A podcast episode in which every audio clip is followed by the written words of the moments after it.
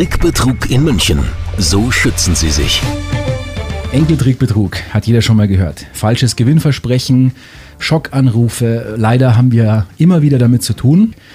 Und deswegen wollen wir eine Kampagne starten, gemeinsam mit der Polizei München, um wirklich da aufzuklären, um die Leute auch zu schützen. Und ich begrüße offiziell den Polizeipräsidenten des Polizeipräsidiums München, Thomas Hampel. Herzlich willkommen. Hallo, grüß Gott. Herr Hampel, für alle Hörer, die Sie vielleicht noch nicht kennen, wenn Sie sich einmal kurz vorstellen. Ja, ich bin seit 1.11. der neue Polizeipräsident in München bin gelernter Polizist seit über 35 Jahren und freue mich jetzt wirklich auf die große Aufgabe, als Münchner Polizeipräsident für die Sicherheit der Menschen in München zu sorgen. Mhm. Wo waren Sie davor so unterwegs? Ja, ich hatte verschiedene Funktionen. Ich komme ursprünglich aus dem Bereich der Polizei Oberbayern, um München rum, Flughafen, Dienststellenleiter, lange Jahre im Innenministerium und wie gesagt, seit 1.11. jetzt hier in München der neue Polizeichef. Alles klar.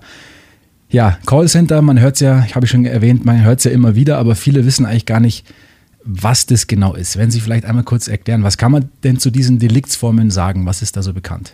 Ja, das ist eine sehr vielfältige Deliktsmasche. Wir haben es hier mit organisierter Kriminalität zu tun, mit Callcentern, die im Ausland im Regelfall sitzen, in der Türkei, Polen und die gezielt Menschen, insbesondere ältere Menschen, anrufen und dann mit entsprechenden Legenden dazu bewegen, versuchen, Geld, Wertgegenstände, Barmittel oder im Einzelfall ganz aktuell auch Überweisungen zu tätigen und letztendlich die alten Menschen um ihr Geld bringen wollen. Mhm. Leider sind es ja wirklich ähm, in erster Linie die älteren Menschen.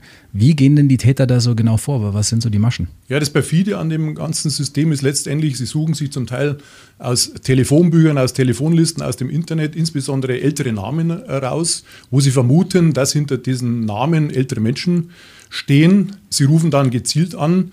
Wir hatten also alleine letztes Jahr über 6000 Versuche, wobei wir noch nicht genau wissen, wie viele Menschen angerufen wurden, die sich nicht bei der Polizei gemeldet haben. Die versuchen es mit Try and Error letztendlich und die suchen halt aus den Telefonbüchern, aus den Telefonlisten. Wir wissen auch nicht, ob sie einfach mal wahllos telefonieren. Und äh, wie gesagt, äh, sie versuchen natürlich hier eben entsprechend mit Legenden, auch mit äh, Ereignissen wie zum Beispiel Verkehrsunfällen, die Menschen unter Schock zu setzen und dazu zu bewegen, eben Geld abzuheben und auch das Geld den Tätern zu überlassen. Mhm. Und Sie haben es schon gesagt, das Ganze ist organisiert. Also das ist nicht, dass die einfach wahllos irgendwo anrufen. Das sind echte Profis. Die wissen, wie sie Fragen stellen müssen, äh, wie sie weiter nachhaken können und wann sie vielleicht besser auflegen sollten. Also, da also wir wissen das, dass wir mit Profis zu tun haben. Häufig ist es auch so, dass nach dem Erstkontakt auch Zweit- und Drittanrufe erfolgen. Einmal mit der Legende, hier ist die Polizei, hier ist die Staatsanwaltschaft oder hier ist der Gerichtsvollzieher. Und die Menschen werden hier massiv unter Druck gesetzt, um eben sie quasi nicht mehr reaktionsfähig zu halten. Und das ist eine ganz perfide Masche und das gelingt den Tätern im Einzelfall auch, dann an entsprechendes Geld zu kommen. Wir von Radio Arabella haben ja gesagt, wir müssen da wirklich was tun. Einfach aus dem Grund, weil es ja wöchentlich in den Polizeipresseberichten auftaucht. Aber wie lange gibt es das Phänomen eigentlich schon? Ja, das Phänomen gibt es seit vielen Jahren. Massiert haben wir das die letzten Jahre, insbesondere ab 2017, ab 2018. Und wir hatten also letztes Jahr 2020 eben mit diesen knapp 6000 Fällen eine erste Spitze erreicht. Wir haben hier eine spezielle Ermittlungsgruppe, sogenannte AG Phänomene, eingerichtet und denen ist es mit der türkischen Polizei in enger Zusammenarbeit gelungen, Staatsanwaltschaft, Polizei und türkische Behörden ein entsprechendes Callcenter auszuheben und entsprechende Täter dingfest zu machen. Sie haben schon gesagt, die Zusammenarbeit auch mit den türkischen Behörden, wie gut funktioniert es? Das funktioniert sehr gut auf großer Vertrauensbasis, weil unsere Kriminalbeamten eben einen engen Kontakt mit Staatsanwaltschaft, mit Polizei in Deutschland, aber auch in der Türkei haben. Und ein weiterer Aspekt ist, dass wir hier auch in Deutschland eine sehr enge Zusammenarbeit mit den anderen Polizeien in Frankfurt, Hamburg und so weiter pflegen, weil wir eben feststellen, das ist ein internationales Phänomen und hier können wir auch nur international agieren. Mhm. Was wir auch immer feststellen, die Münchner Polizei nimmt das Ganze natürlich nicht auf die leichte Schulter, sondern das sind ja wirklich viele Leute auch im Einsatz. Wie viele ähm, kümmern sich denn um dieses ganze Phänomen? Ja, allein die Spezialisten der Kriminalpolizei sind über 20 Mitarbeiter. Aber, und das ist auch ein wichtiges Erfolgsmittel, dass wir eben bei entsprechenden verdächtigen Hinweisen, gerade aus der Bevölkerung, und darum bin ich ja besonders dankbar, dass wir hier diese Kampagne fahren können, eben sehr oft Hinweise von älteren Menschen bekommen, die den Notruf rufen und sagen, ich habe hier einen verdächtigen Anruf äh, gehabt. Und dann starten bei uns viele Streifen, Zivilbeamte, Kriminalbeamte, auch mit entsprechender technischer Unterstützung, um eben diese sogenannten Abholer, die zum Teil das Geld, das die Menschen vor die Tür legen, entsprechend dingfest zu machen und festzunehmen. Und hier haben wir immer wieder sehr gute Erfolge in den letzten Wochen gehabt. Also es gibt auch wirklich Leute am Telefon, die das dann ja kapieren und auch dann die echte Polizei informieren. Aber es gibt auch immer wieder Fälle, wo es eben nicht funktioniert und die Täter dann erfolgreich sind. Wenn Sie nochmal vielleicht erklären, wie läuft denn das genauso ab? Wenn jetzt wirklich einer anruft, wer macht da was? Wer ist da der Drahtzieher? Wie funktioniert Eine Masche ist, dass eben ein entsprechender Keiler entsprechende Kontakte aufnimmt mit den Bürgern, dann eben entsprechende Zweitanrufe, wie ich es schon erwähnt habe, kommen und dann eben die Menschen äh, beauftragt werden, zum Beispiel Geld bei der Sparkasse, bei der Sparda-Bank oder bei entsprechenden Geldinstituten abzuheben und dann eben der vermeintlich echten Polizei zu übergeben. Meistens ist es so, dass die Menschen beauftragt werden, das in einem Staubsaugerbeutel oder hinter Mülltonnen zu legen. Und dann kommen eben diese sogenannten Abholer, die von Logistikern beauftragt werden und nehmen das Geld in Empfang. Und hier sitzt auch natürlich unsere Fahndungs- und Ermittlungsarbeit intensiv an, dass wir eben versuchen, über diese Abholer auch an die Hintermänner zum Beispiel in der Türkei zu kommen. Und wenn der Betrug jetzt dann leider Gottes erfolgreich war, nächster Schritt, wie geht es dann weiter? Also wie kommt dann auch das Geld in die Türkei? Ja, da gibt es verschiedene Wege, entweder mit Überweisungen oder mit Bartransporten. Das können wir nicht im Einzelfall äh, bestätigen.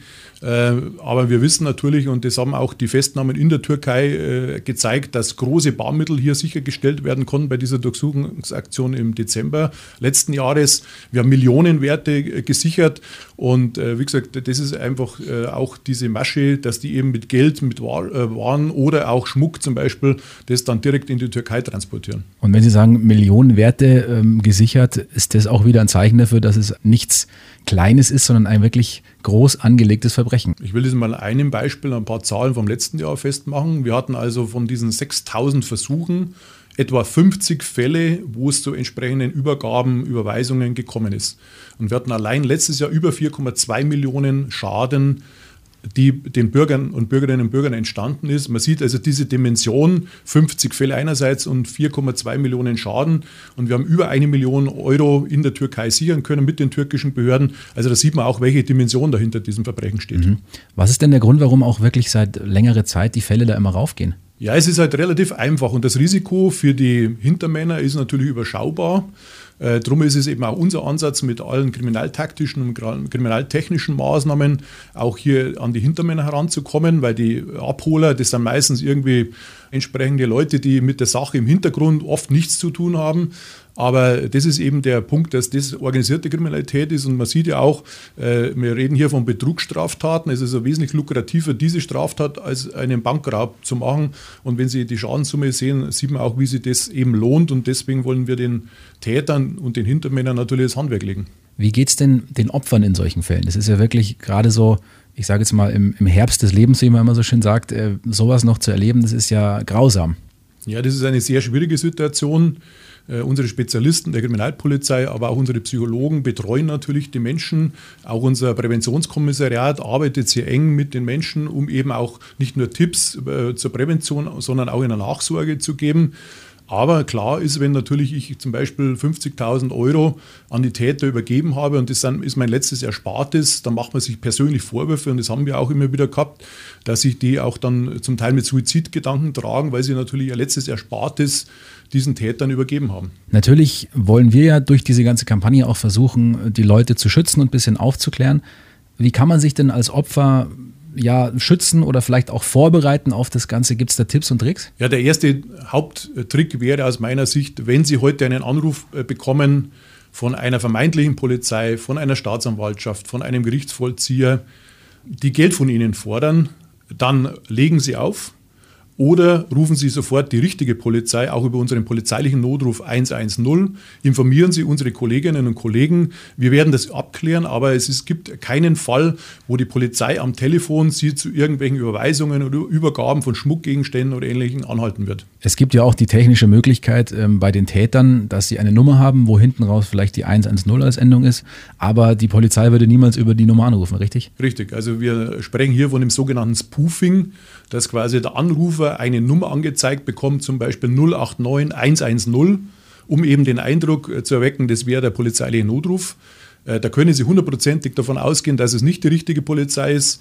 Und wenn Sie den geringsten Zweifel haben, dann legen Sie auf, rufen Sie die Polizei an, rufen Sie über die 110 an und hinterfragen Sie wirklich bei der echten Polizei, ob der Anruf wirklich von der Polizei, was in solchen Fällen nie der Fall ist, und schützen Sie Ihr Vermögen. Und wie sieht es aus, wenn mir jetzt zum Beispiel ein Täter am Telefon vorgaukeln will, ich habe äh, 10.000, 20.000 Euro gewonnen, ähm, er will aber erstmal dafür was haben, dann sollte man auch erstmal skeptisch werden. Da müssten die Alarmglocken schrillen, oder? Ja, das ist auch eine Masche, die sogenannten Gewinnversprechen.